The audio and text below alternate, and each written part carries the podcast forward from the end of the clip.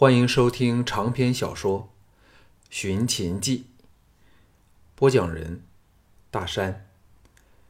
第二十三卷，第四章：恶煞临门。凤飞虽不肯承认，但项少龙即可肯定，他的情郎必是韩杰无疑。可以想象，凤飞在咸阳认识韩杰，两个人热恋起来，但却明白，如果让吕不韦或嫪毐知道的话，必会从中阻挠。最糟是吕不韦和嫪毐暗中勾结，那就算嫪毐点头也没有用处。所以两人相约来齐，进行例如私奔等诸如此类的大计。因为韩杰乃曹秋道的得意弟子。故可陪吕不韦前来临淄，在这种情况下，项少龙这执事的作用就大了，因为凤飞需要有人为他安排和掩饰，以使他能安然离齐。既然凤飞的情人是韩杰，那当日凤飞要杀他，就该是嫪毐和吕不韦联合策划的阴谋了。凤飞临时改变主意，皆因生出要与韩杰远走高飞之意。故犯不着冒这个杀身之险。再往深处推想，凤飞说不定是奉田丹之命，再由吕不韦安排，以毒指环来加害自己。只要是慢性毒药，多日以后，他项少龙才毒发身亡。又或者是毒瞎眼睛，诸如此类。阴谋得逞之后，那时凤飞早就安然离开了。项少龙虽未清楚其中的细节。但有信心把握了大概的情况，尚未出前厅，碰上来找他的萧月潭，两个人避到幽静的东厢房去了。项少龙说：“有没有办法给我弄一份稷下学宫的地形图呢？”萧月潭吓了一跳，道：“你要来干什么？曹秋道可不是好惹的。”项少龙说。呃，我只是去把自己的东西偷回来。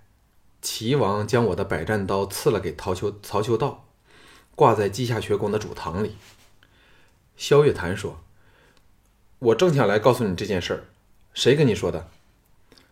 项少龙把今早韩闯来找他的事说出来了。萧月潭眉头大皱，沉吟良久，说：“少龙，不要怪我多言。韩闯这个人。”我知之甚深，既好色又贪心，自私自利，为求目的做事从不讲原则。就算你对他曾有大恩，那也毫无分别。想起今早韩闯诚恳的样子，项少龙很难接受萧月潭这个看法。但萧月潭是一番好意，一时使他说不出话来。萧月潭语重心心长地说：“少龙，万物松懈下来。你现在只是由一种险恶形式转到了另一种险恶形式里。如果我是你，就绝不会相信三晋的任何人，反而是李元较为可靠。说到底，楚人都没有三晋人那么感觉到嬴政的威胁。”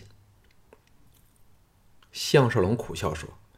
现在我孤身一人，韩闯或龙阳君要对付我还不容易。萧月潭摇头说：“你太容易相信人了。首先，韩闯等都知道此事绝不可张扬。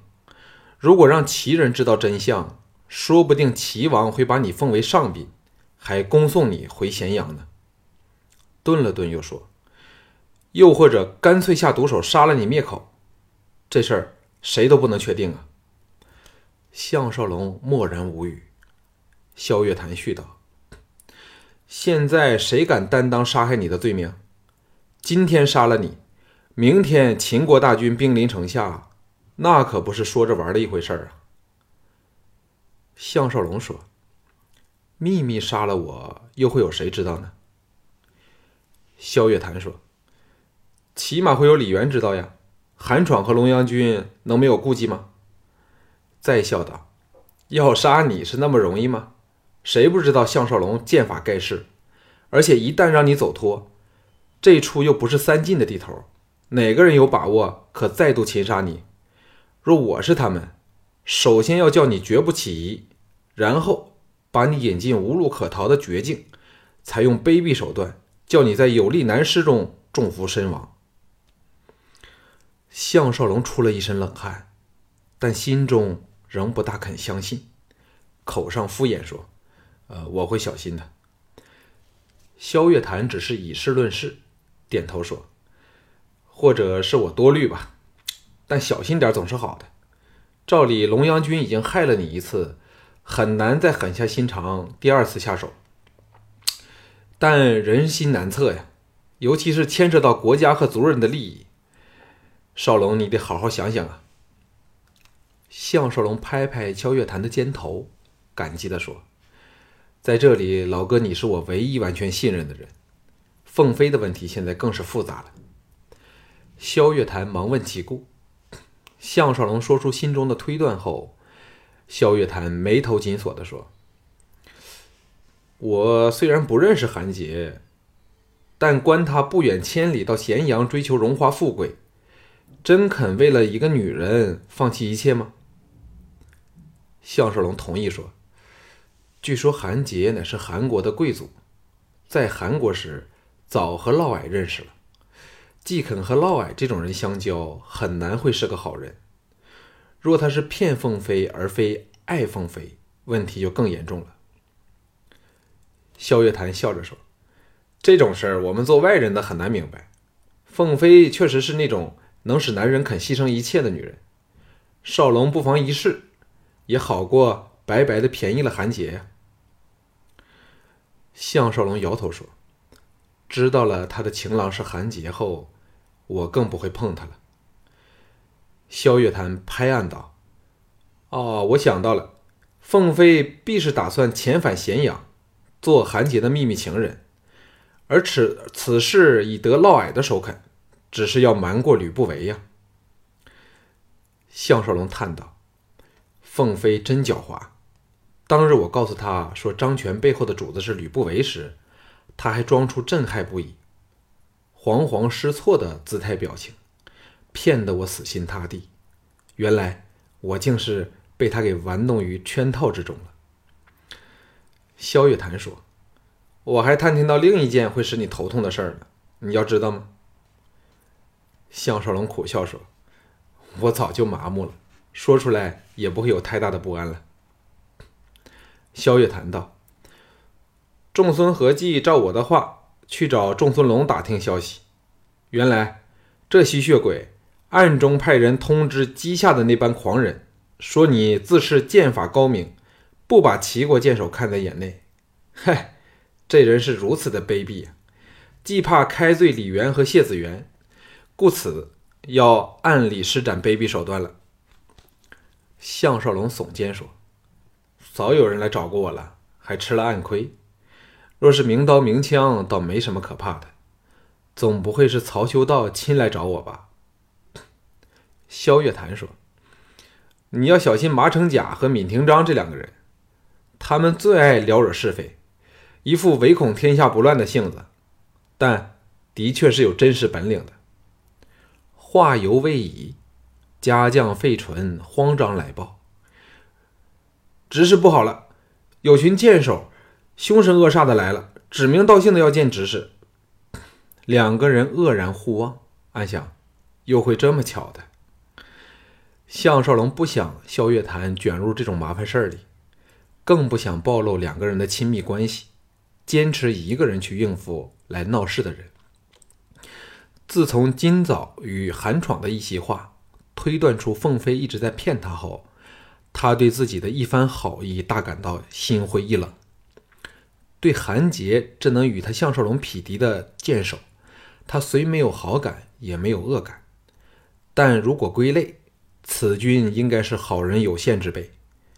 但凤飞却被他英俊的外表迷倒，为此，在他心中，凤飞的地位不由急剧下降。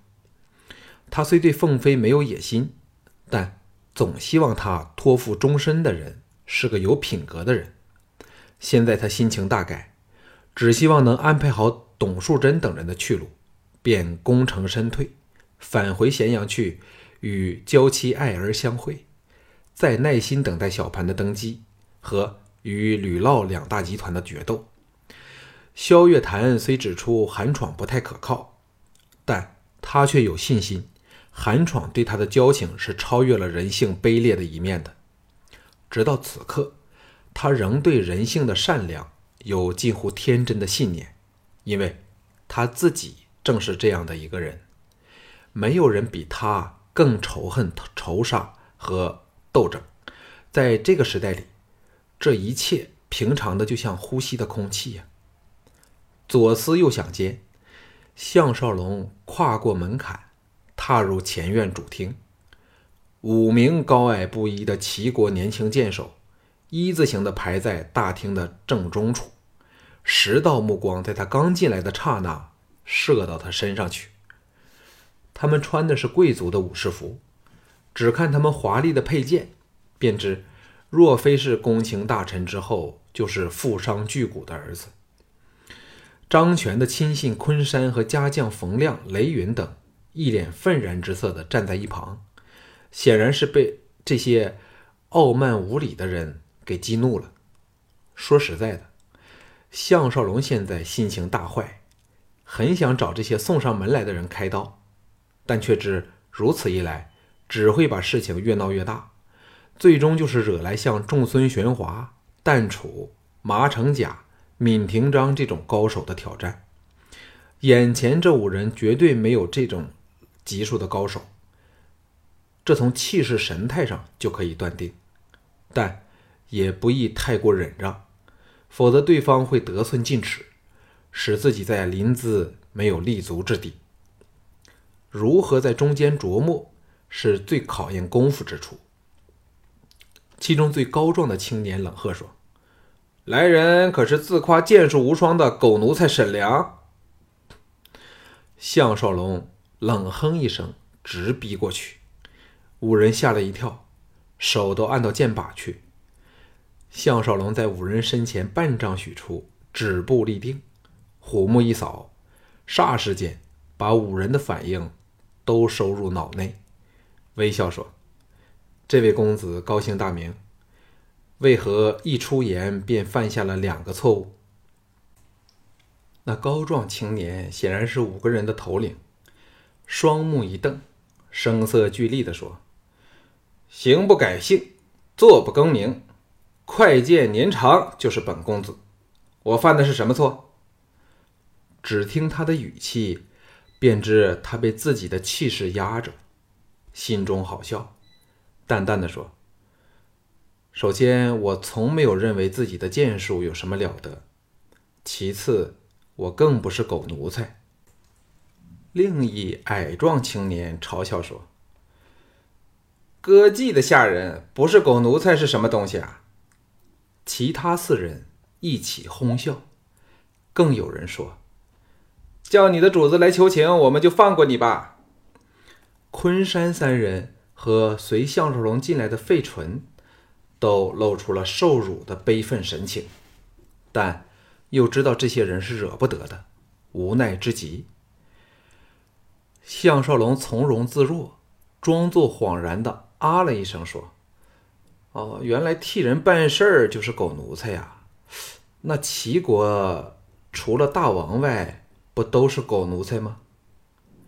这五人都是有勇无谋之辈，登时语塞。说不出辩驳的话。项少龙语气转去温和，施礼说：“敢问五位公子，何人曾听沈某人自诩剑法无双？可否把他找出来对质？若真有此事，沈某就叩头认错。”五个人你眼望我眼，无言以对。昆山趁机说：“小人早说。”必是有人重伤沈执事嘞。年长有点恼羞成怒的说：“横竖我们来了，总不能叫我们白走一趟。沈执事露一手吧。”项少龙笑着说：“这个容易，沈某的剑法虽不堪入五位大家之眼，但却有手小玩意。看刀！猛喝声中，左右手同时扬起，两把早藏在袖口内的匕首滑到手里，随手掷出，左右横飞开去，准确无误地分别插在东西两边的窗框处，高低位置分毫不差。包括昆山等在内，众人无不骇然色变。最难得是左右开弓，都是那么快和准。项少龙知道已经震慑住这几个出生之犊，躬身施礼说：“沈某尚有要事办理，不送了。”从容转身离开厅堂。项少龙借萧月潭马车的掩护，离开了听松馆。往找最可靠的李元。萧月潭赞道：“少龙真懂得奇人爱面子的心态。这么一来，这五个小子还哪敢说出真话呀？只会扬言你向他们认错，弄到谁都再也没有兴趣来找你了。”项少龙摇头叹道：“仲孙龙既是爱面子的奇人，怎么肯罢休呢？”萧月潭说：“你这次找李元出马，仲孙龙怎么都要忍这口气的。”顿了顿，低声说：“刚才知道，刚才凤飞和小平儿在几个家将护送下从后门离开了吗？”项少龙愕然说：“你怎么知道？”萧月潭答道：“呃，云娘见到了吗？是她告诉我的。”项少龙皱眉说：“是否去见韩杰了？我如果可以跟踪他就好了。”萧月潭说：“你在这里人生地地不熟的，不给人家发现才怪呢。”此时，蹄声骤响，数骑从后赶来。项少龙探头出去，原来是金老大金成就和几名手下策马追来，叫道：“沈执事留步。”萧月潭吩咐御手停车。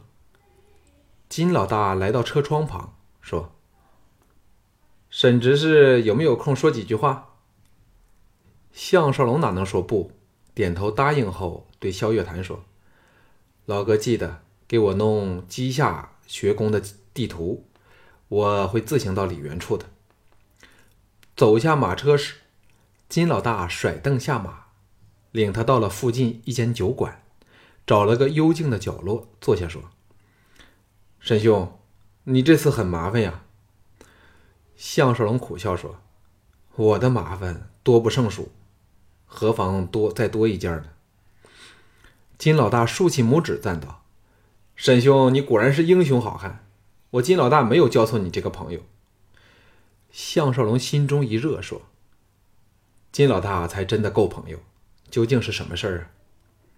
金老大说：“昨晚田丹给吕不韦举行洗尘宴，我和素芳都有参加。我恰好和仲孙龙的一个手下同席。闲聊中，他问我是不是认识你。我当然不会透露我们间的真正关系了。”项少龙说：“不是悬赏要取我项上的人头吧？”金老大哑然失笑说：“沈兄真看得开，但尚未严重到这个地步。”你听过稷下见会这件事吗？项少龙摇头表示没有听过。金老大说：“每个月初一，稷下学宫都要举行骑射大会，让后起者得有显露身手的机会。今天是二十七，三天之后就是下个月的见会。照例他们会邀请一些宾客参加，嘿，那都是客气的说法，不好听点儿就是找人来比试。”项少龙说：“若他们要我参加，我大可以托病推辞，总不能硬将我押去吧？”金老大叹道：“这些邀请信都是通过齐王发出来的，沈兄，你够胆子不给齐王面子啊？听说仲孙龙的儿子仲孙仲孙玄华对沈兄震怒非常，决定亲身下场教训你。他虽然不敢杀人，用的也只是木剑，但……”凭他的剑力，要打断沈兄的一条腿，不是难事儿。”项少龙立即眉头大皱，他怕的不是打遍临淄无敌手的仲孙玄华，而是怕到时候田丹、吕不韦等也是座上客，自己不暴露身份那就是奇迹。金老大低声说：“沈兄不如连夜离开临淄，凤小姐不会怪你的。”项少龙大为异动，这确实是最妙的办法。但董树贞他们怎么办呢？如此一走了之，日后一定会成为一条梗心之刺，休想能心中安乐了。金老大在怂恿说：“仲孙龙的势力在此如日中天，连有身份地位的公卿大臣都怕他。沈兄，你怎么斗他斗得过他呀？”项少龙叹了一口气说：“多谢老大的提点。”这事儿我会有应付之法。言罢，拍了拍金老大的肩头，去找李元去了。